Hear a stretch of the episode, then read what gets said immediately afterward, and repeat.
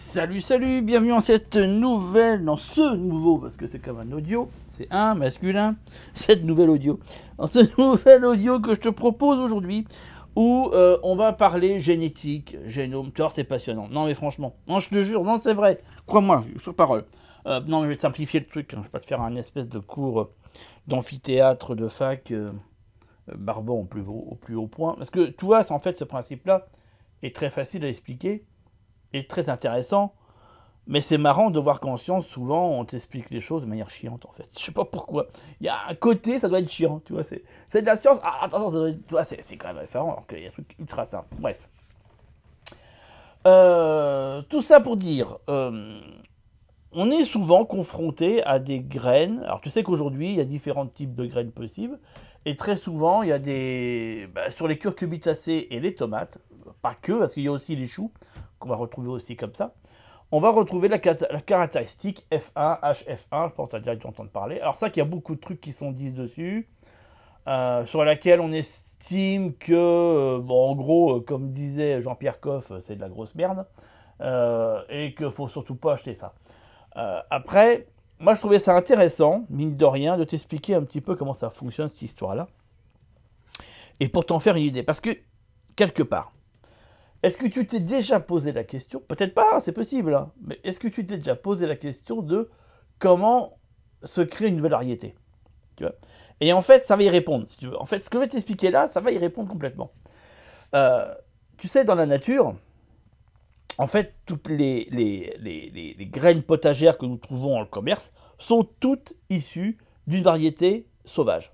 D'accord? D'une une, une, entité, euh, une unité qui, à force de sélection, eh va donner une variété potagère. par exemple, le chou brocoli, bah, euh, son grand arrière arrière arrière grand-père, si je peux m'exprimer ainsi, bah, c'est le chou maritime. Le chou-fleur, ah bah son arrière-grand-père, c'est le chou maritime. Le chou de Bruxelles, ah bah son arrière-grand-père, tu comprends un petit peu. En fait, quand tous les choux ont tous la même origine, c'est le chou maritime. Et tu vas retrouver ça pour beaucoup, beaucoup de légumes, comme la carotte, issue de la carotte sauvage, et peu importe si tu veux, euh, la forme, la taille, la couleur qu'elle peut avoir, elles sont toutes issues d'une origine sauvage.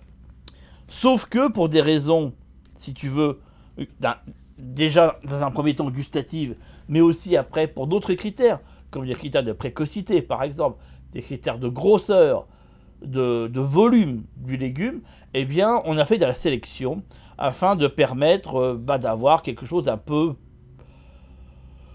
je dirais, plus, voilà, je dirais pas mieux parce que c'est pas vraiment le bon terme. En tout cas, voilà, différent. Et comment on fait tout ça? Eh bien, en fait, si tu veux, il faut, euh, ça fait appel au génome. Et les génomes, c'est très simple, en définitive, ce sont ni plus ni moins euh, des fractions d'un élément qui va être représentatif, en l'occurrence là pour notre légume, du légume, d'accord? Il va y avoir inévitablement un ou plusieurs génomes qui vont être au-dessus du lot. Alors, par exemple, si je ramène ça à une tomate, bah, si je sème une tomate euh, lambda, bah, peut-être que sur tous les pieds que je vais mettre, il y a sur un pied, euh, ah, comment dire, il y, a, un pied sur lequel eh bah, il va y avoir des tomates beaucoup plus grosses que les autres. Voilà. Tous les autres ont taille normale, mais sur celui-ci, ils seront beaucoup plus gros.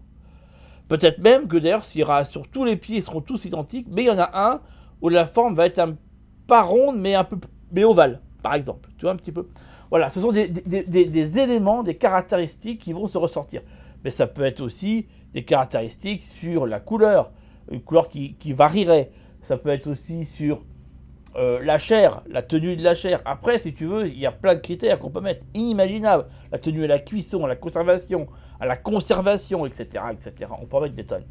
Et donc, du coup, si tu veux, après, bah, c'est des hommes, hein, des, gens comme toi et moi qui ont cette passion-là et vont tout faire pour créer de variété, si tu veux.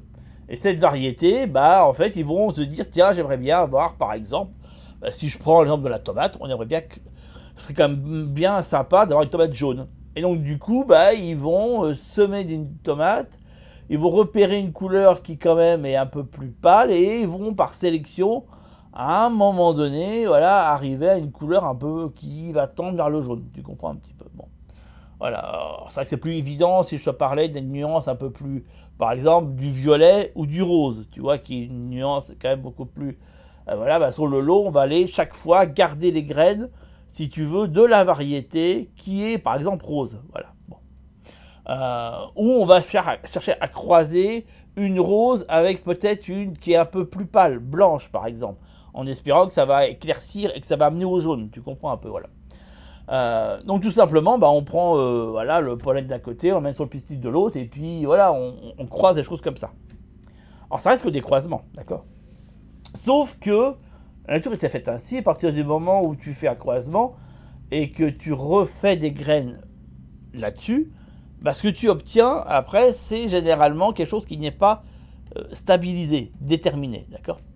Euh, tout simplement parce que bah, euh, cette tomate jaune, elle va être un petit peu jaune, mais son autre pied va être plutôt jaune, peut-être plus clair, voire venir complètement rouge.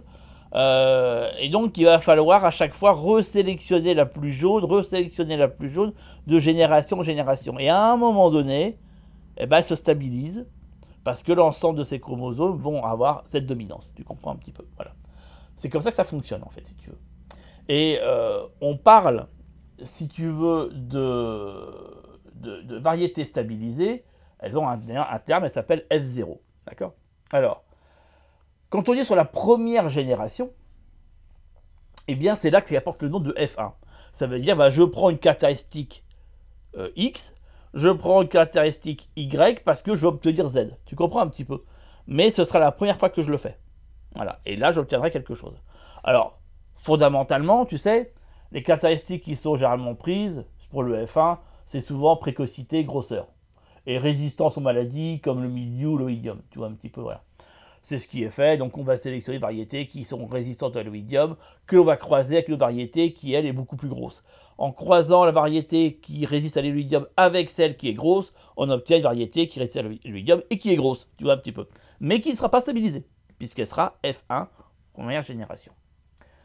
Euh, et donc, si je veux maintenir cette variété dans le temps, bah, il va falloir qu'à chaque fois, je reproduise la même chose. Et c'est qu'au bout d'une certaine patience et d'années, qui peut prendre une bonne décennie, eh ben, euh, jusqu'à une bonne décennie, eh ben, tu obtiens quelque chose de stabilisé qui portera un nouveau nom, qui sera une nouvelle variété. Qui très souvent d'ailleurs porte le nom du créateur, ça arrive très souvent. Ou un nom un peu marrant que le créateur va trouver parce qu'il trouve que la forme lui rappelle quelque chose. Mais euh, elle aura été créée, tu comprends alors, c'est vrai que là-dedans, euh, on est d'accord, c'est un petit peu l'apprenti sorcier. D'ailleurs, on a le même état d'esprit sur le greffage au niveau des arbres fruitiers. Euh, puisqu'on, quelque part, on pourrait dire, si on était, si on est quelqu'un de, de, très, comment dirais-je, très à cheval sur la, la, nature, si tu veux, et le, respect de, la nature même, bah, on se dirait que quelque part on joue un peu à l'apprenti sorcier, on joue à Dieu, on va s'amuser à, modifier ce que la nature a fait de manière totalement euh, naturelle, si tu veux, voilà. Alors oui et non, parce qu'en définitive, même la nature le fait elle-même, elle se réadapte, si tu veux, et va souvent donner naissance à de nouvelles variétés ou des nouvelles espèces. C'est juste que là, on accélère les choses. Alors, est-ce que c'est quelque chose d'entendable ou pas? Fondamentalement, ça, c'est un vaste débat. C'est pas le but d'aujourd'hui, c'est juste pour t'expliquer ces éléments-là. Euh, et à la question, est-ce que ces graines issues du F1 sont reproductibles ou pas? Alors, oui, elles le sont, mais comme elles ne sont pas stabilisées, bah, ça équivaut, j'ai envie de te dire, à des variétés stériles, euh, fondamentalement. Parce que ce que tu vas obtenir, généralement, bah, c'est un truc un peu bizarroïde. Euh, alors, tantôt, tu vas te dire la même chose, ça arrive, mais c'est la pioche, hein, j'ai envie de te dire. Et puis, si tu récupères les graines des graines d'AF1, bah, tu as compris. Euh, tu, voilà, tu vas encore, là, tu vas dans l'abîme le plus inconnu de chez inconnu. Donc c'est faisable, tu peux créer une variété à partir d'AF1, je dirais peut-être même de plusieurs F1. faut juste avoir un peu la passion pour ça et l'intérêt pour ça. Mais fondamentalement, se dire que la variété F1 que je récupère, je vais obtenir la même chose euh, par contre, là, c'est faux. Euh, malheureusement, c'est pour ça souvent qu'il est dit que ces graines-là ne sont pas reproductibles. Si elles le sont, en certaine manière, elles le sont. Mais c'est juste que le résultat donné bah, est, souvent extrêmement éloigné de ce que c'était à la base. Et donc, est-ce que ça a un intérêt? Généralement, non. D'ailleurs, c'est pas pour rien que ceux qui achètent du F1 ne font pas de la graine de F1. D'ailleurs, il n'est pas recommandé ni conseillé d'en faire. On va plutôt faire de la graine avec des variétés reproductibles, dites des graines paysannes ou des graines anciennes. Après, ça a différents termes et différents noms.